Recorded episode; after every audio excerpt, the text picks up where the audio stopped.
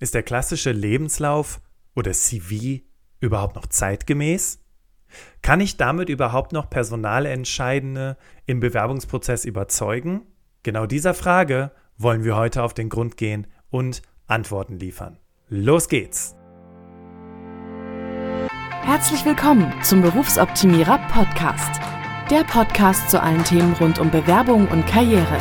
Jeden Mittwoch um 6 hörst du die neuesten Insights, die dir dabei helfen, beruflich das nächste Level zu erreichen. Bastian Hughes ist Business- und Karrierecoach und gemeinsam mit dem Team von Berufsoptimierer unterstützt er dich dabei, dein berufliches und persönliches Potenzial zu entfalten, damit du mit dem erfolgreich bist, was dir am meisten Spaß macht. Wir freuen uns auf die heutige Folge und sagen danke, dass du dabei bist.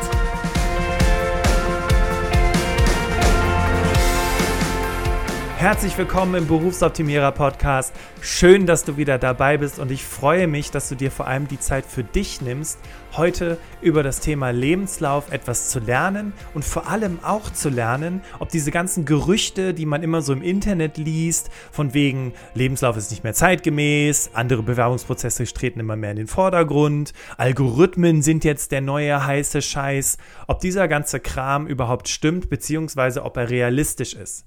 Ein wichtiger Tipp vorab. Wenn du über irgendwelche Bewerbungstrends liest oder Artikel liest, dann solltest du dir immer die Frage stellen, wer schreibt das? Und sind das wirklich praxisorientierte, realistische Tipps oder wird wieder irgendein CEO von einem fancy Startup interviewt, der sagt, wie es läuft oder seiner Meinung nach laufen soll? Und an dieser Stelle eine Warnung oder ein Achtung. Es ist die Meinung dieser einen Person und hat im Zweifelsfall überhaupt nichts damit zu tun, wie es sämtliche PersonalerInnen in Deutschland sehen. Und das bedeutet im Umkehrschluss, diese Person hätte das gerne so oder wünscht sich, dass der Bewerbungsprozess so läuft, aber mit der Realität hat es sehr, sehr wenig zu tun. Und dann ist ja noch der andere Punkt. Medien leben von Neuigkeiten. Das heißt, da sitzen Menschen, die recherchieren immer nach den neuesten Trends, ja, aber die werden ja auch dafür bezahlt, nach Trends zu recherchieren. Also TrendforscherInnen, die haben ja nichts an, also das ist ja deren Job.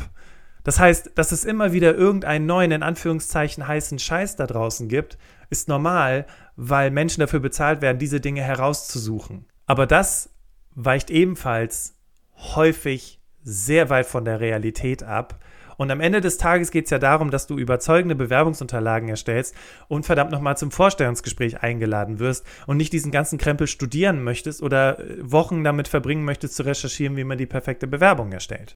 Und ein Beispiel an dieser Stelle, was ich mit dir teilen möchte, das hat mich zum Schmunzeln gebracht. Es gab in 2011 einen Artikel in der Süddeutschen Zeitung, der mit AD Lebenslauf tituliert war. Und in diesem Artikel ging es darum, dass verschiedene Karriereexperten und Personalexperten darüber sprechen, dass äh, der Lebenslauf ausgedient hat und dass es andere Möglichkeiten geben wird in Zukunft, wie man eben überzeugt im Bewerbungsprozess. Schauen wir uns das Ganze jetzt zehn Jahre später an, haben sich tatsächlich drei Dinge herauskristallisiert. Erstens, du schickst deine Bewerbung zu 99 Prozent online ab, also nicht mehr per Post. Das zweite ist, dass der Lebenslauf wichtiger ist als das Anschreiben. Und das dritte ist, dass man sein Bewerberprofil bei Social Media hinterlegt und darüber ebenfalls gefunden werden kann. Der ganze andere Sums in diesem Artikel ist Blödsinn. Und das zeigt mal wieder, dass irgendwelche Trendartikel sagen, wie es in der Zukunft sein soll, selten etwas mit der Realität zu tun haben. Und wie das Ganze in der Realität aussieht, das schauen wir uns jetzt an. Was erwartet dich in der heutigen Podcast-Folge? Wir starten zunächst mit dem Faktencheck von Sarah. Dann schauen wir uns das Thema Algorithmen an, was du jetzt auch schon zu Beginn gehört hast. Vielleicht hast du es auch schon irgendwo gelesen. Algorithmen suchen Bewerbende aus und man soll seine Bewerbung entgegen dieser Algorithmen und dieser Systeme optimieren. An dritter Stelle schauen wir uns an, wie sieht die Realität aus und dann schließen wir ab mit fünf Tipps für deinen Lebenslauf, die du sofort umsetzen kannst. Und los geht's mit dem Faktencheck von Sarah. Recherchiert man zum Thema Bewerbungstrends 2021, liest man immer wieder vor allem drei Schlagworte. Digitaler, schneller, einfacher. Also Tschüss Papiermappe, mehr kurze Wege, Bewerbungen mit einem Klick und Unternehmen, die immer wieder auch Bewerbung ohne Anschreiben fordern. Umso wichtiger also, dass dein Lebenslauf gut geschrieben ist. Aber wann ist ein Lebenslauf gut geschrieben? Wenn er auf den Punkt ist, individuell und überzeugend. Schauen wir uns mal vor allem das Wort überzeugend an. Was heißt das eigentlich? In dem Wort steckt der Begriff Zeuge drin. Ein Zeuge, also Fakten oder Personen, die etwas glaubhafter machen, die belegen, dass etwas so passiert ist, wie du es beschreibst. Also brauchst du für deinen Lebenslauf Zeugen. Etwas, das bestätigt, dass du einen guten Job gemacht hast. Dafür kannst du die Erfolge nutzen, die du in diesem Job erreicht hast. Wenn du Sorge hast, dass dein Lebenslauf dadurch zu lang wird, ist diese Studie vielleicht interessant. 2018 hat man über 450 Personalern und Personalerinnen 20.000 Lebensläufe vorgelegt. Die einen waren eine Seite lang, die anderen zwei. Es kam heraus, dass die Menschen mit einem zweiseitigen Lebenslauf doppelt so häufig zum Vorstellungsgespräch eingeladen wurden als die mit nur einer Seite. Jetzt wissen wir also, warum Erfolge überzeugend sind und dass du dir den Platz auf jeden Fall nehmen solltest in deinem Lebenslauf. Wie du das darstellst, das zeigen wir dir jetzt. Spitze, vielen Dank, Sarah. Und jetzt schauen wir uns das Thema Algorithmen an. Algorithmen. Was ist damit eigentlich konkret gemeint? Damit ist eigentlich vereinfacht gesagt gemeint, dass es Systeme gibt in Unternehmen, die dem gesamten Bewerbungsprozess vorgeschaltet sind. Und wenn du jetzt quasi deine Bewerbung an die Firma X schickst, dann sitzt da kein Mensch mehr, der sich dein CV anguckt und den mit der Stelle abgleicht, sondern das macht ein, ein Programm, ein Algorithmus, wenn man so will. Das allererste, was ich dir als Tipp geben möchte, ist, hör dir mal das Interview mit Frank Rechsteiner an. Da ging es um das Thema automatisierte Bewerbungsprozesse. Podcast Folge 118, Teil 1 und 2. Möglicherweise bist du dadurch schon wesentlich schlauer als die meisten da draußen. Und vor allem weißt du, was es dann mit den Algorithmen auf sich hat. An dieser Stelle sei aber schon mal gesagt, bis wir so weit sind, dass sämtliche Unternehmen in Deutschland solche Systeme einsetzen können, werden locker nochmal 10 bis 15 Jahre vergehen. Viele Unternehmen haben ja auch in 2021 noch nicht mal ein richtiges Bewerbermanagement-Tool, sondern organisieren ihre Bewerbungen per E-Mail-Programm. Wenn du das jetzt allerdings alles nicht glauben solltest und sagen solltest, nein, das stimmt doch gar nicht, ich habe doch letztens noch von einem Bekannten gehört, der sagte, die hätten so ein System, dann frag doch einfach mal in deiner Personalabteilung nach, wie dort der Bewerbungsprozess abläuft und du wirst dich wundern. Schau allerdings auch noch mal ein bisschen genauer, wer sich als allererstes die Bewerbungsunterlagen anschaut und dann wirst du dich noch mehr wundern. Was sind die Gründe, warum die meisten Unternehmen in Deutschland solche Systeme oder Tools noch nicht einsetzen? Naja, aus unternehmerischer Sicht betrachtet, als allererstes die Kosten. Solche Systeme, weil sie noch recht neu sind, sind sehr teuer. Und bevor sich ein mittelständisches Unternehmen so ein System ins Haus holt, schaut es sich erstmal an, okay, lohnt sich das überhaupt für uns? Aber dazu gleich mehr. Dann ist es die Fehleranfälligkeit. Diese Systeme sind ja noch in einer Testphase. Das bedeutet, es gibt sehr, sehr viele Dinge, die noch nicht richtig laufen.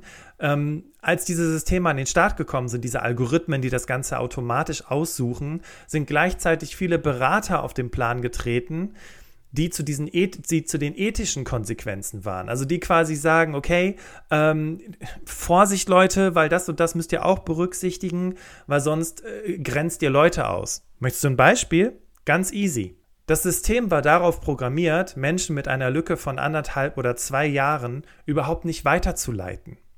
Das Ergebnis war, das Unternehmen hat nur männliche Bewerber vorgestellt bekommen.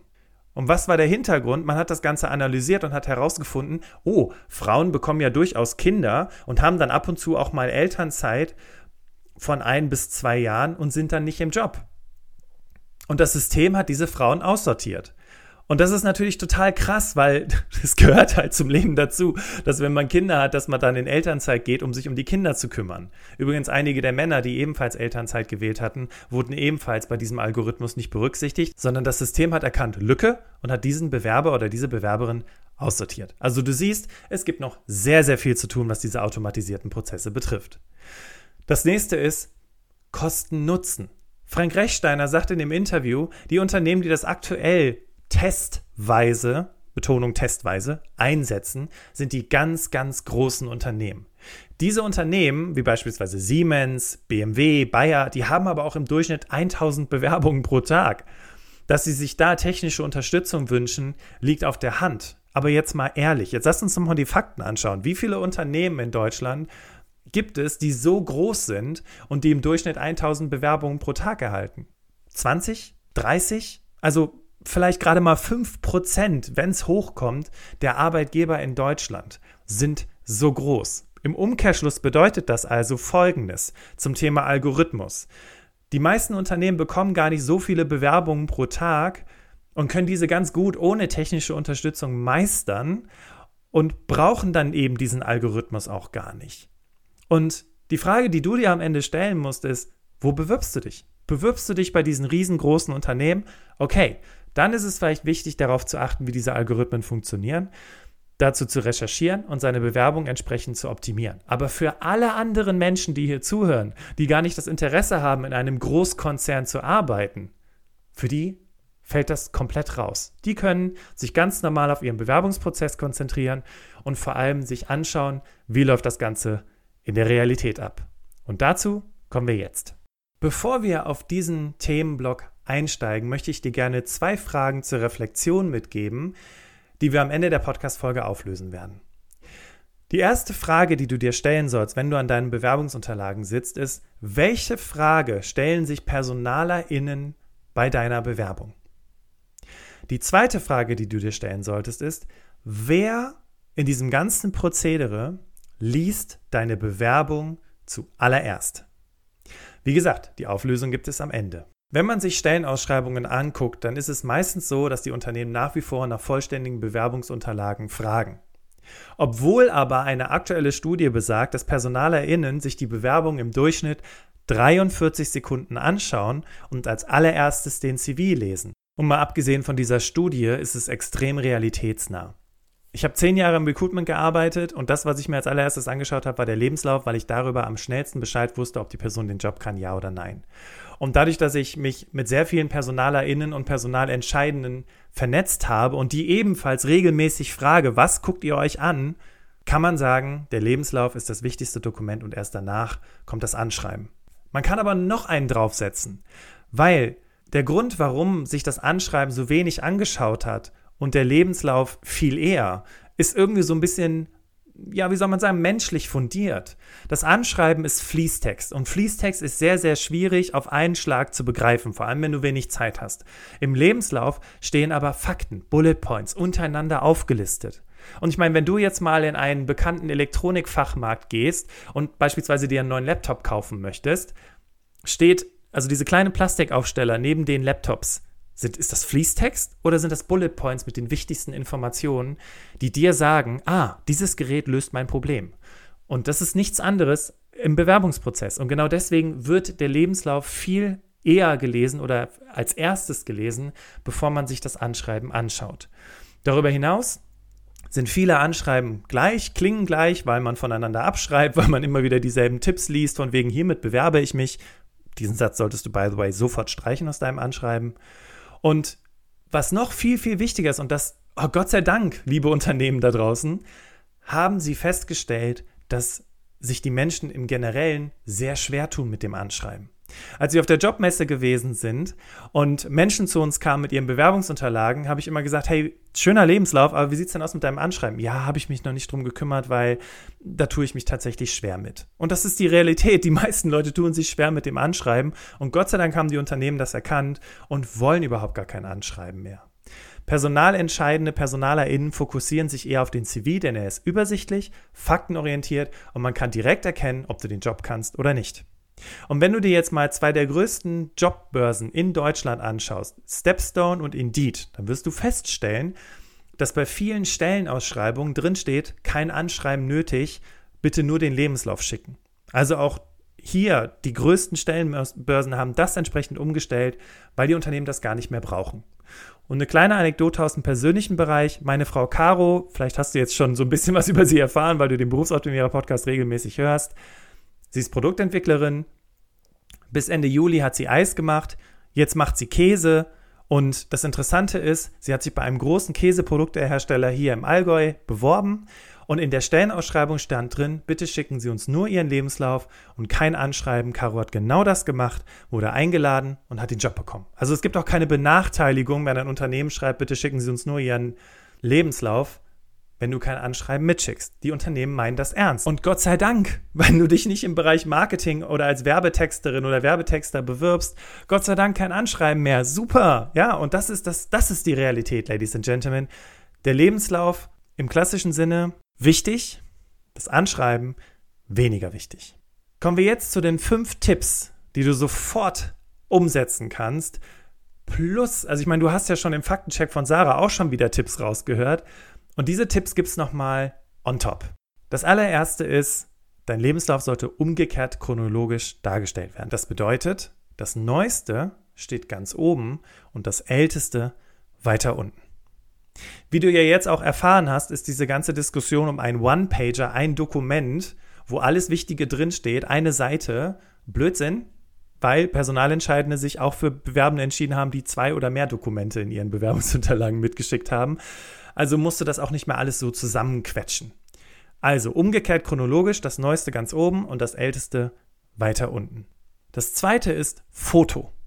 Ja, auch wenn Online-Portale wie Good Jobs was anderes sagen und fordern und wir auch ein Antidiskriminierungsgesetz haben und auch immer wieder man in Artikeln liest, dass man ein Foto nicht mehr mitschicken muss und auch keine persönlichen Informationen mehr mitschicken muss.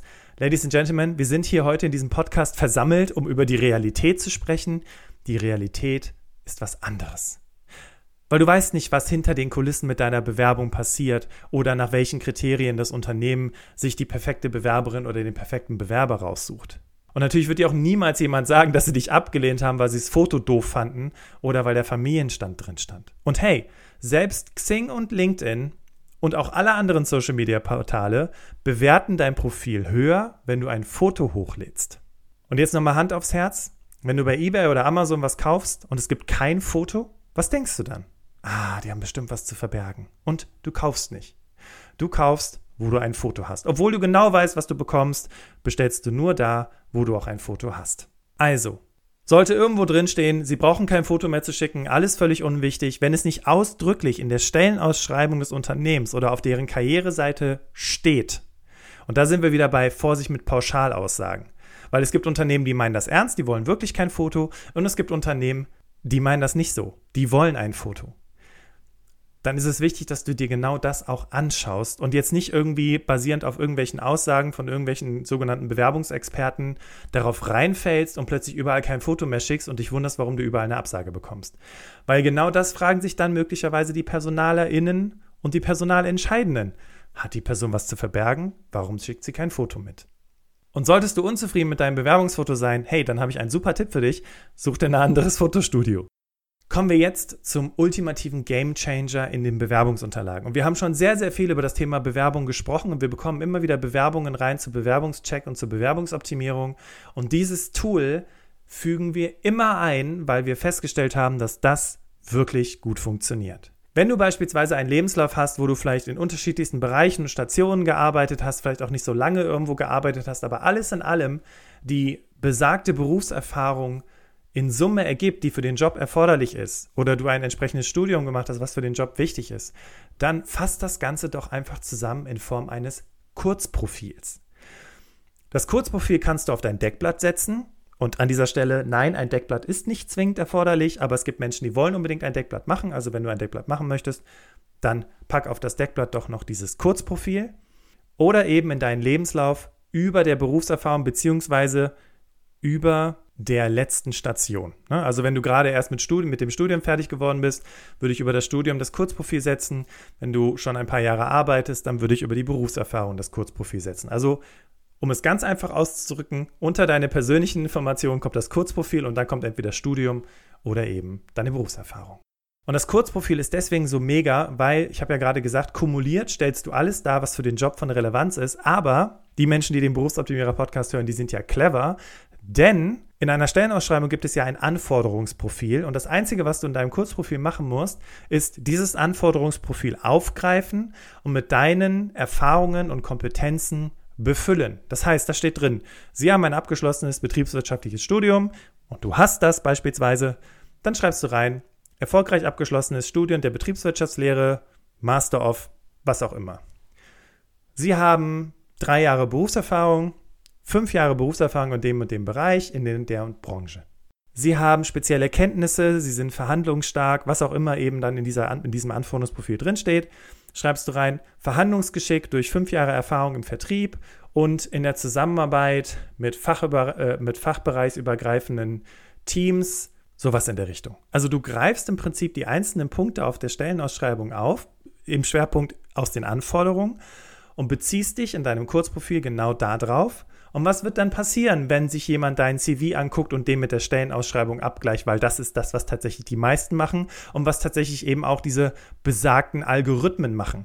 Wenn du dasselbe Wording auch noch verwendest, dann sollte einer Einladung zum Vorstellungsgespräch nichts mehr im Weg stehen. Tipp Nummer vier: kompetenzbasierter CV. Vielleicht hast du das schon mal irgendwo gelesen, man soll jetzt heutzutage einen kompetenzbasierten CV schreiben, aber ich kann dich beruhigen, das ist jetzt kein high sophisticated krasser Kram, sondern kompetenzbasiert bedeutet einfach, dass dein Lebenslauf in unterschiedliche Bereiche aufgeteilt ist.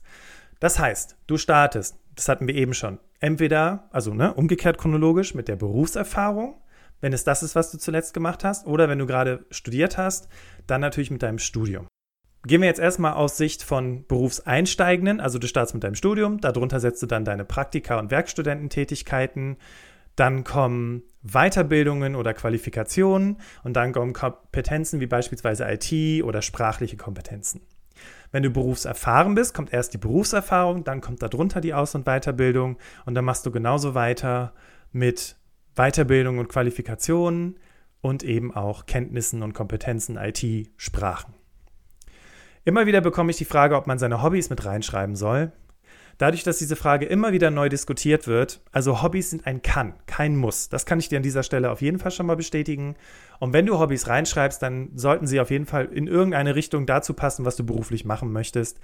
Also, wenn es um einen kreativen Job geht, ist es natürlich nicht schlecht, wenn du kreative Hobbys mit dabei hast. Aber wie gesagt, es ist kein Muss. Und wenn es die Personalerinnen und äh, Personalentscheidenden wirklich interessiert, dann werden sie dich das im Vorstellungsgespräch fragen. Und jetzt kommen wir zu Tipp Nummer 5. Am Ende des Tages, und das ist der wichtige Tipp, zählt nur eine einzige Frage aus deiner Sicht. Bist du mit deiner Bewerbungsstrategie erfolgreich?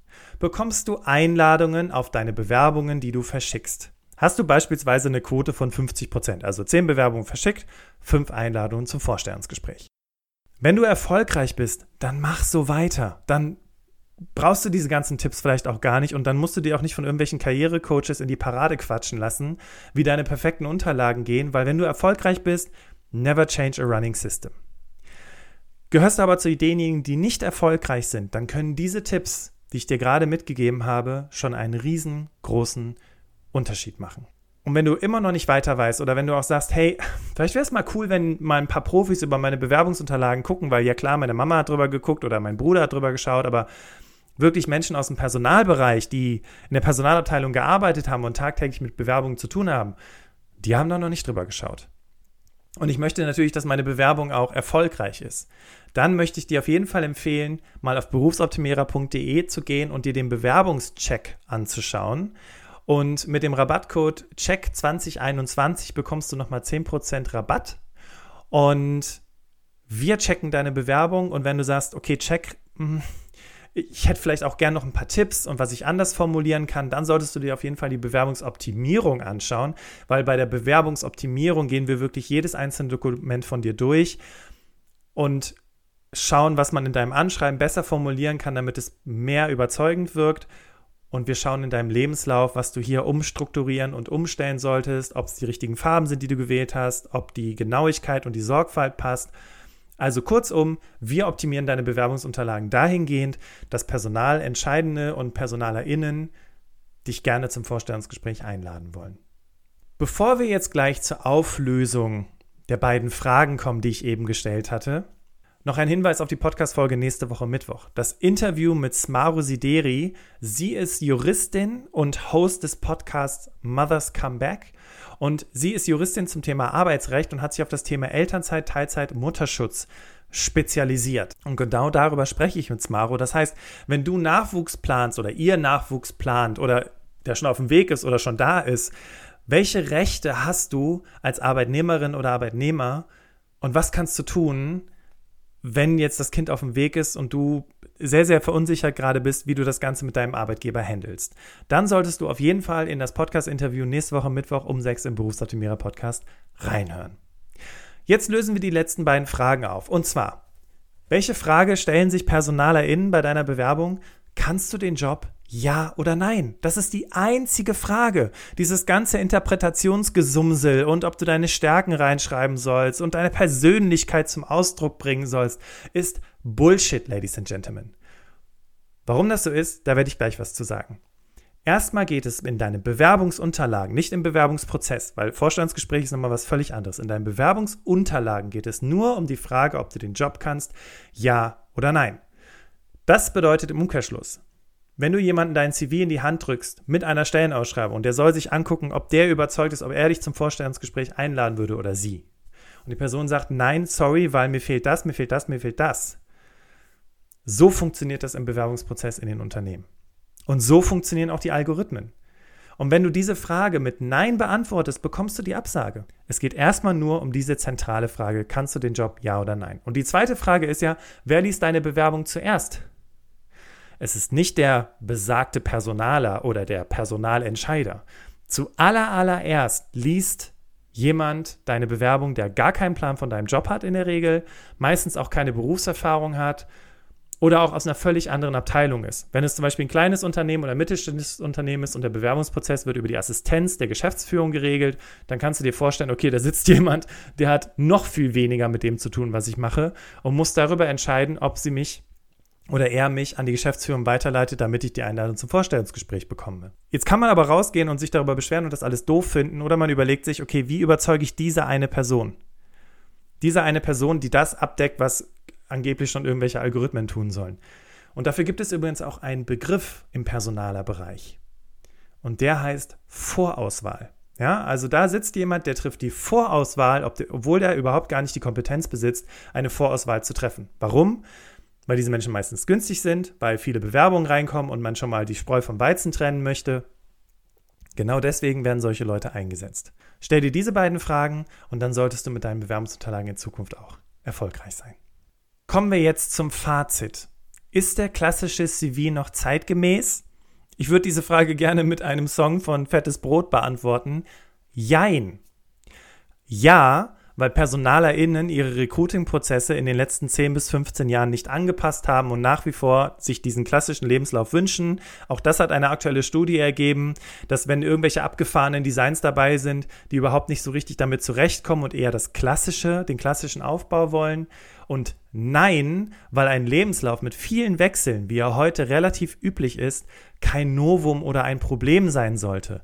Denn hinter allem steckt eine Intention eine Identität, eine Kompetenz, eine Story, deine Story. Also, wir können die PersonalerInnen da draußen nicht ändern, aber du weißt jetzt, was denen wichtig ist und wie du sie überzeugst. Und das bringst du zu Papier.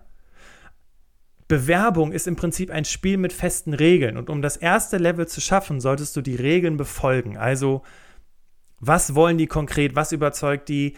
Es gibt eine Stellenausschreibung, Gott sei Dank. Daran orientiere ich mich. Dieses Wording bringe ich in meinen Bewerbungsunterlagen unter.